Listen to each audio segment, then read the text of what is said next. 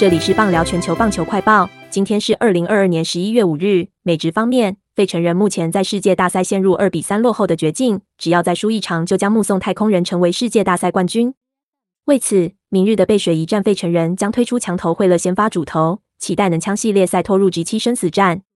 大联盟自由球员市场在世界大赛结束后将要开市，